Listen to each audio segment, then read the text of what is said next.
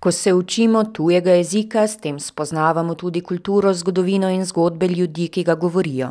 Ob učenju osvajamo nov način razmišljanja in s tem bogatimo svoj svet. Jeziki nas povezujejo in prepletajo naše življenjske poti.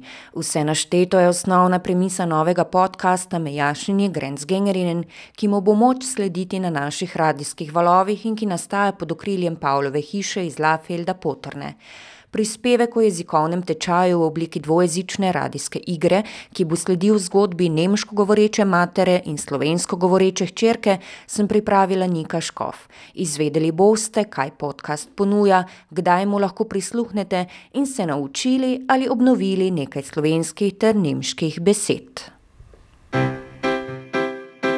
Pozdravljena Štajerska. Sobota. Sobota. Sobota. Sobot. Sobot. Lučane. Lučane. Lojča. Lojčak. Radgona. Radgona. Radgona. Bad Radkersburg. Pozdravljena Štajerska.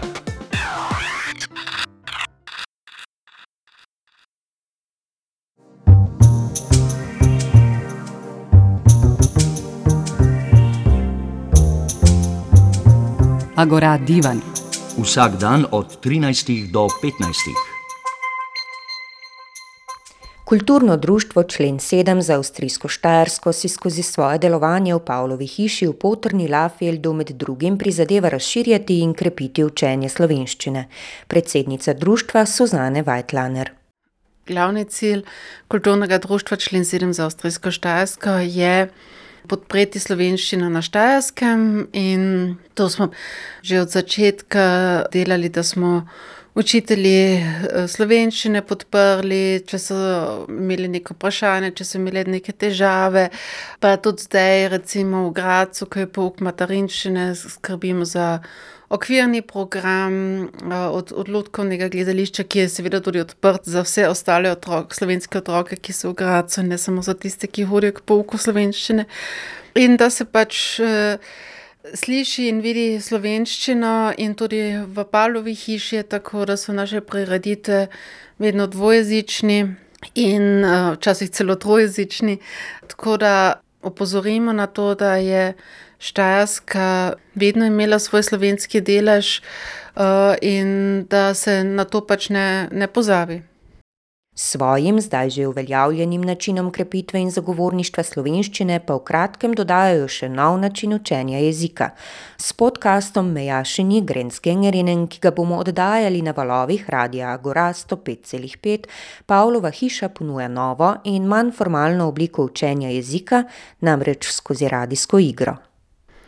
Ja, ta podcast je. Uh nastaja na pobudi pravzaprav uh, Jasmine uh, Godec, ki je že nekaj časa nazaj enkrat omenila to idejo, ki se mi zdela uh, zelo fajn, ampak kot vedno se za to potrebuje tudi nek denar in zdaj se je odprla možnost, da m, preko subvencije uh, urada prezveznemu kanclerju na Dune, da, se, da smo od tu dobili eno financiranje, tega in drugih projektov.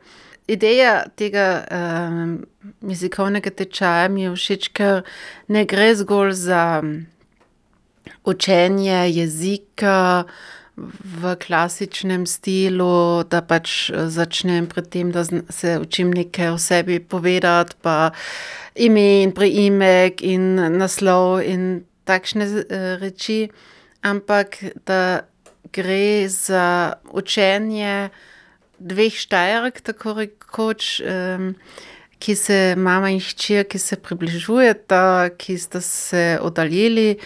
Slovenska in avstrijska štajerska, tako rekoč, morata spet najti svojo skupno pot.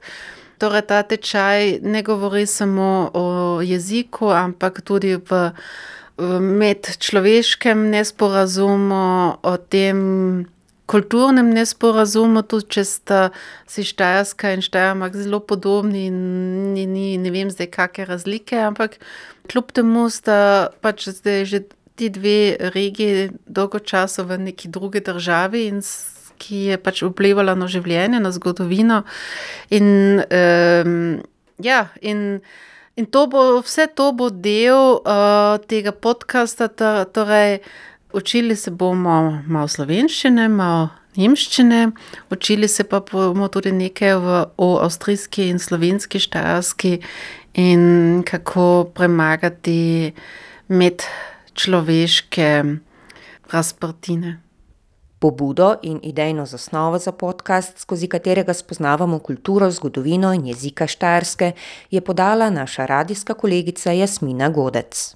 Bila je ideja narediti en jezikovni uh, tečaj, slovenščina, nemščina, uh, ampak to predstaviti skozi zgodbo, ker zgodbe so tiste, ki nas uh, zanimajo.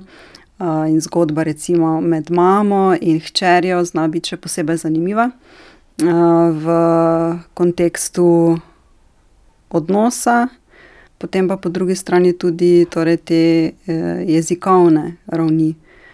Hčera zna slovensko, prihaja iz Maribora, njen oče je iz Maribora, mati prihaja iz uh, avstrijske strani uh, in zna samo nemško, nekaj malega zna slovenskega. In v bistvu se prepletata te dve niti. Ena je torej jezikovna, uh, kjer se mati želi preko uh, znanja uh, slovenskega jezika, preko hčere naučiti slovenski jezik, in hčera pa tudi v bistvu nemški jezik nadgraditi skozi odnos odnos, ki je bil prekinjen tekom odraščanja hčere, ker je hčera živela pri očetu, um, mati se je posvečala karieri, izobraževanjem različnim. In sedaj je želja na strani matere, torej, da m, ponovno m, se približa hčeri, uh, želi si toplega, bližnjega odnosa s svojo hčero. Uh, hčera pa v sebi nosi še kar nekaj uh, zamer, kako se bo ta odnos razpletal, ne bi želela zdaj še pač naprej povedati. Podcast Mejašini Grenzgengerinen na srčen in duhovit način služi začetnemu spoznavanju z jezikom sosedov. Jasmina Godec. V bistvu je ta podcast lahko namenjen vsakemu, zaradi tega, ker nismo določali v smeri osnovni, nadaljevalni ampak smo šli v bistvu skozi. Najprej torej skozi grajenje zgodbe, ja, učenje jezika, ampak je zgodba morda tu bolj v spredju, in um, ne naslanjamo se toliko na slovnico, ampak bolj na samo zgodbo. In um, kot boste lahko slišali, sam podcast gre izmenjaje, nekaj v slovenščini, nekaj v nemščini, potem se ponovi, kaj smo se vse naučili.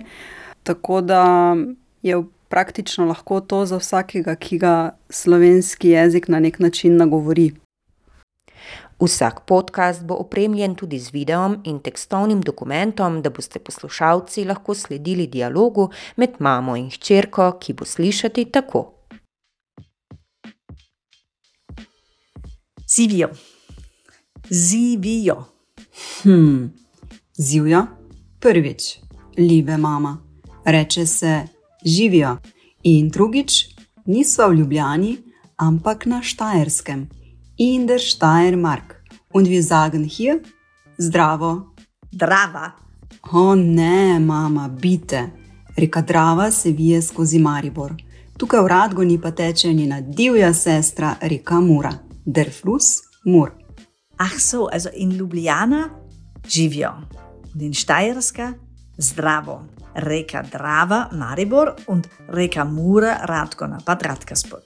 Natančno tako. Oder Servus. Das ist ja wie bei uns in der Steiermark. Egal. Urška. Hm. Kako ste? Se ne vikava, ampak se tikava. Wir sind nicht per si, sondern per du. Torej, kako si? Kako si? Dobro, hvala. Vlogo hčerke prevzema Jasmina Godec, vlogo Mame pa Karola Sakotnik. Die Mutter ist jemand, die hat äh, ja, mit jemandem aus Slowenien ein Kind. Und es gab den Teil, wo für sie ein wichtiger Karriereschritt anstand. Und sie wollte den einfach wahrnehmen und machen. Er hat allerdings beschlossen, er möchte sie dabei nicht unterstützen und ist mit der Tochter gemeinsam zurück nach Slowenien. Es hat ihr sehr wehgetan und gleichzeitig war sie auch sehr pragmatisch und hat gemerkt, okay, jetzt ist es ein Kampf, den sie im Moment nicht gewinnt. und hat immer wieder versucht, mit der Tochter Kontakt aufzunehmen, aber das hat der Vater gewusst zu verhindern. Der Mutter ist natürlich bewusst, dass jetzt die Tochter irgendwie das Gefühl hat, die Mutter hat sich nie gekümmert, was so nicht stimmt. Sie schaut aus diesem Grund jetzt drauf, wie sie zu ihrer erwachsenen Tochter eine Beziehung aufbauen kann. Denn wie immer, wenn so ganz schmerzhafte Erfahrungen stattfinden, gibt es den Punkt, wo man dran arbeiten muss und die verdauen muss. Da hilft das Weglegen oder ins hintere Stübel verdrängen nichts, sondern man muss wirklich sich das anschauen. Das hat die Mutter gemacht, weil sie einfach, weil sie schlecht gegangen ist. Und aus dem Grund weiß sie jetzt auch, die Beziehung zur Tochter ist wichtig und sie möchte das gern suchen und finden. Und sie ist bereit, sich auch einer nicht ganz so freundlichen Tochter auszusetzen, hat aber auch Respekt davor.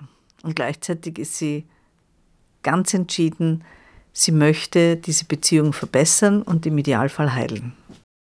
Karola Sakotnik ima tudi sama za učenje slovenščine skozi oblikovanje podcasta Mejašini Grenzgängerinnen osebno motivacijo.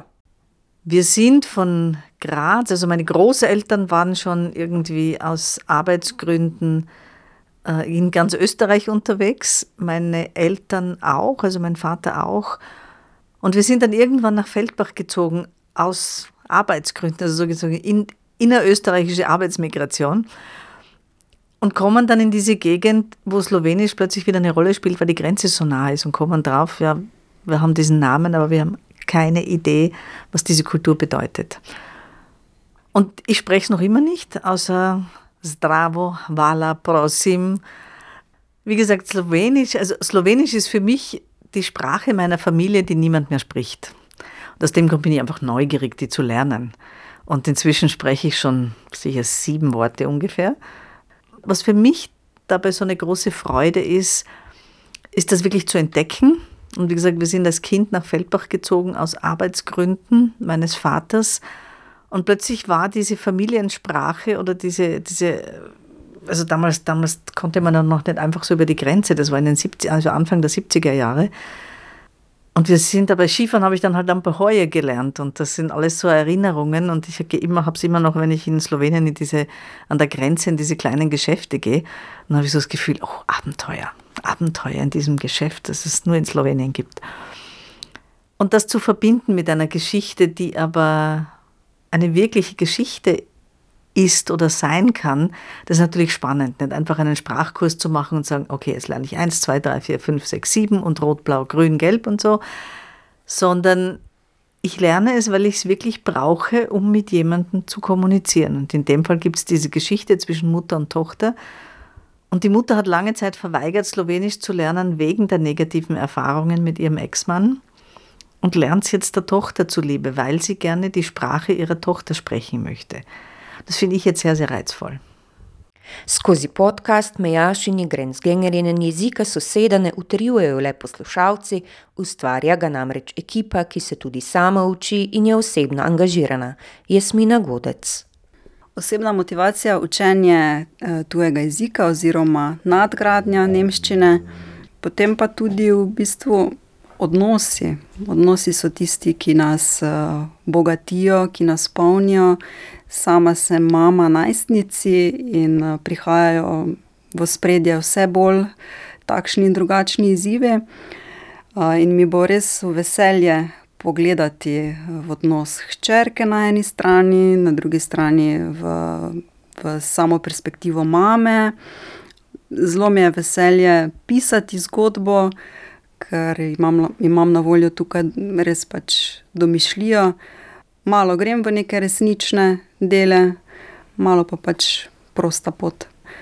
Ja, v bistvu v tem podkastu se mi zdi, da sem kar zavzela uh, velik del naloge, tako um, od same ideje do potem tudi vsebine, uh, do koordinacije pri samem videu komunikacija med grafično oblikovalko, potem glasbeni del. Je pa res, da je sam proces dela mm, zelo mm, bogat in da se pravi, imam vlogo tudi uh, hčerke, ki nastopa v tem podkastu. In ta proces med nami uh, je bogat na ta način, da v bistvu se sproti stvari odvijajo skozi srečanja. uh, dobiva hčerka svoj karakter, uh, mati. In jasno, hčera še ne zna tako dobro nemščine, zato tukaj pride prav uh, Suzane Weitlaner, ki potem te tekste tudi uh, pregleduje in jih popravi. Jaz sem tako rekoč uh, tretji par uh, očes, uh, ki pa malo pogleda na to, seveda tudi iz vidika učiteljice in izkušenj. Um, kaj, eh, na kaj je treba paziti, kaj bi morda izpostavili, mm, sploh te začetniške fraze, ki so ljudem zanimive, od pozdrava, od kaj v gostilni lahko naročijo. Vemo, da je realiteta potem drugačna, ko stopiš uh, v, z nekim minimalnim znanjem jezika v realni svet jezika, da, da nobenega ne razumeš, ker seveda povsod govorijo nekaj nareče, govorijo dosti hitreje. Ampak uh, ja, ker učim slovenščino kot tuj jezik, vem, kje se uh, moje učenci spotaknejo. Kjer je morda neka stvar nerazumljiva, Tako da malo pogledam na to in tudi pač dodam svoj komentar eh, k zgodbi. Ampak je pač kot komentar, glavno vlogo ima pa Jasmina, oziroma ima ta Jasmina in Karola. Podobno z urisom anekdote iz enega izmed delovnih sestankov za podcast Mejašeni Grenzgengerinen, ki bo prvič predvajan v sredo v oddaji Agora Divan, dodaja Karola Sakotnik. Die Arbeit bis jetzt ist vor allem mal angenehm. Also die ist, die ist angenehm und zwischendurch einfach mit lautem Lachen. Denn Jasmina und ich, wir, wir, wir schauen uns immer an, wir verstehen uns immer durch Augenkontakt. Und unsere gemeinsame Sprache, wenn wir jetzt wirklich viel miteinander sprechen, ist Englisch. Und gleichzeitig probieren wir dann immer mehr, jede in der anderen Sprache, diese, wobei Jasmina deutlich besser Deutsch spricht, als ich Slowenisch spreche, äh, aber immer in dieser Sprache, wie wir uns nicht ganz so sicher sind, möglichst dort ganz viel zu sprechen. Und das ist teilweise natürlich sehr, sehr lustig. Ja? Also ich habe jetzt zum Beispiel gelernt, eben, ich kann sagen Kakosi oder Kakosi. Und das macht einen großen Unterschied, weil das eine ist Kroatisch und das andere, also das erste ist Slowenisch und das zweite ist Kroatisch. Das macht dann zwischendurch halt einfach, wenn man so ganz toll daherkommt und sagt, ah, ich weiß jetzt, ich frage sie, wie es hier geht. Und sie muss laut lachen, weil ich sie jetzt auf Kroatisch frage und nicht auf Slowenisch. O pomenu učenja jezika soseda in s tem spoznavanja kulture, ki jo s podkastom Mejašenje Grenzgengerinen spodbujajo, Suzane Weitlaner. Pomembno se mi zdi, da se vsak uči jezik soseda. Mislim, jaz tudi ne znam mačarščine, priznam, ampak da, da se ne vedno zahteva od tistih manjših jezikih, da se učijo jezik soseda ker je pač večji ali pa gospodarsko bolj pomembni, ampak da se tudi uh, mi, ki uh, smejijo, mejimo z uh, sosednjo državo, se potrudimo malce spoznati ta jezik našega uh, soseda naših sosedov, ker uh, to ni le uh, učenje besed in, in nekih fraz, ampak je tudi to, da se malo poglobiš v, v njihovo zgodovino, v, da preko določenih fraz tudi malo razumeš ljudi, oziroma poskusiš dojeti, kaj hočeš s takimi stavki ali frazemi izraziti, in, in, in zatem je stoji nekaj pod narekovajih, neka filozofija, ampak nek način mišljenja, ki ga pač moraš počasi z jezikom odkrivati. In uh, s tem odkrivaš tudi ljudi malo, in to se mi zdi, da uh, učenje jezika ni samo slovnica in, in ta teorija, ki jo žal do neke mere rabiš, ampak pravzaprav gre za, za komuniciranje. In Kar je pa še en pomemben faktor, da imamo seveda tudi roke in noge in, in da imamo tudi neko predznanje. Vsi smo se zdaj, ki smo odrasli, že učili ali angliščine ali nek drugi jezik.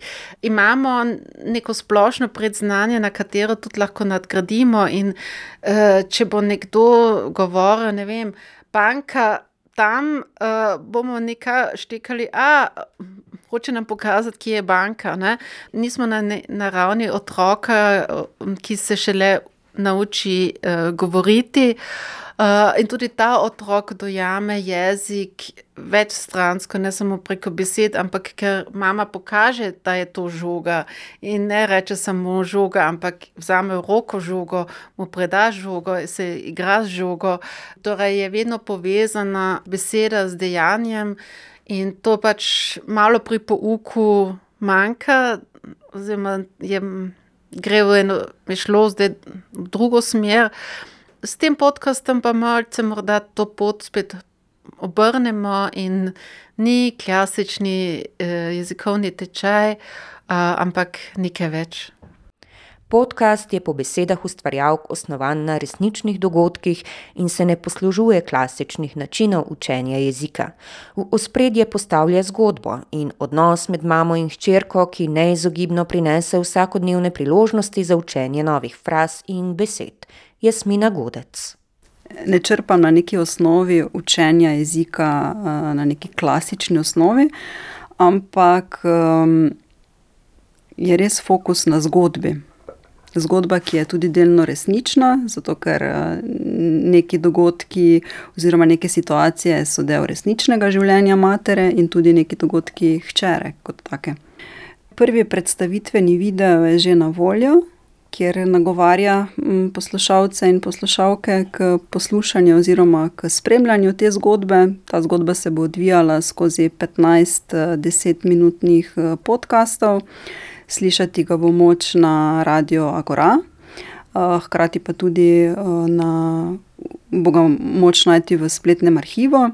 Namenjen je, kot rečeno, vsem radovednežem in vsem ljubiteljem slovenskega jezika, pa tudi nemškega jezika. Eh, verjamem, da je to lahko dober pripomoček pri učenju ali enega ali drugega jezika. Premjera podcasta Mejašini Grenzkengerinen bo 25. oktober, to je v sredo, eh, in potem vsako zadnjo sredo v mesecu ob 13.30 na Radio Agora v Štajerski uri.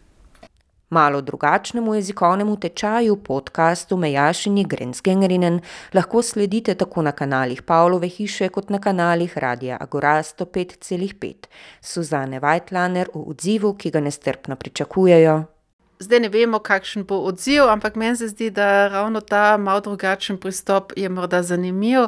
E, vsak, ki bo morda na enem višjem nivoju si želel učiti jezik, bo moral iti na en klasični tečaj. Ampak e, upam, da bo ljudem zanimivo, e, duhovito in e, ja, da morda tudi to, da vidijo štajersko, tudi malo, obe štajerski, malo drugače da nekaj novega spoznajo in ne samo besede, ampak morda tudi kaj zgodovinskega, zanimivega. Ja, in upam, da bo ljudem fajn. Podcast Mejašini Grenzgengerinen bo prvič na sporedu v sredo kot del oddaje Gora Divan. Jezikovni tečaj v obliki radijske igre nastaja v sodelovanju Pavlove hiše in radija Gora 105,5. Podcast sledi radovedni mami in malce svoje glavi hčeri, ki preko jezikovnih ovir sporazumevanja v slovenščini in nemščini gradita medsebojen odnos. Spremljajte ju na njuni poti spopadanja z neljubimi jezikovnimi spodrsljaji, grajenja kulturnih mostov ter se skupaj z njima učite jezik soseda. Podcast Mejašenje Grenzgengerinen najdete tudi na spletni strani Radia Agora 105,5 na www.agora.at.